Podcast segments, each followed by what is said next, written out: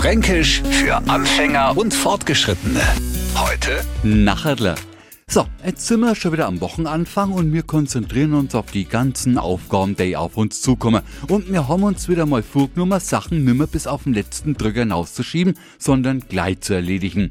Und schon haben wir uns erwischt, wenn wir schon beim ersten Auftrag, den wir vor uns gehabt haben, gesagt haben, mach ihn Nachertler. Nachertler ist ein fränkisches Lieblingswort, weil das goldig klingt und nicht so brutal darauf hinweist, dass man wieder mal gar keinen Bock auf eine lästige Aufgabe hat.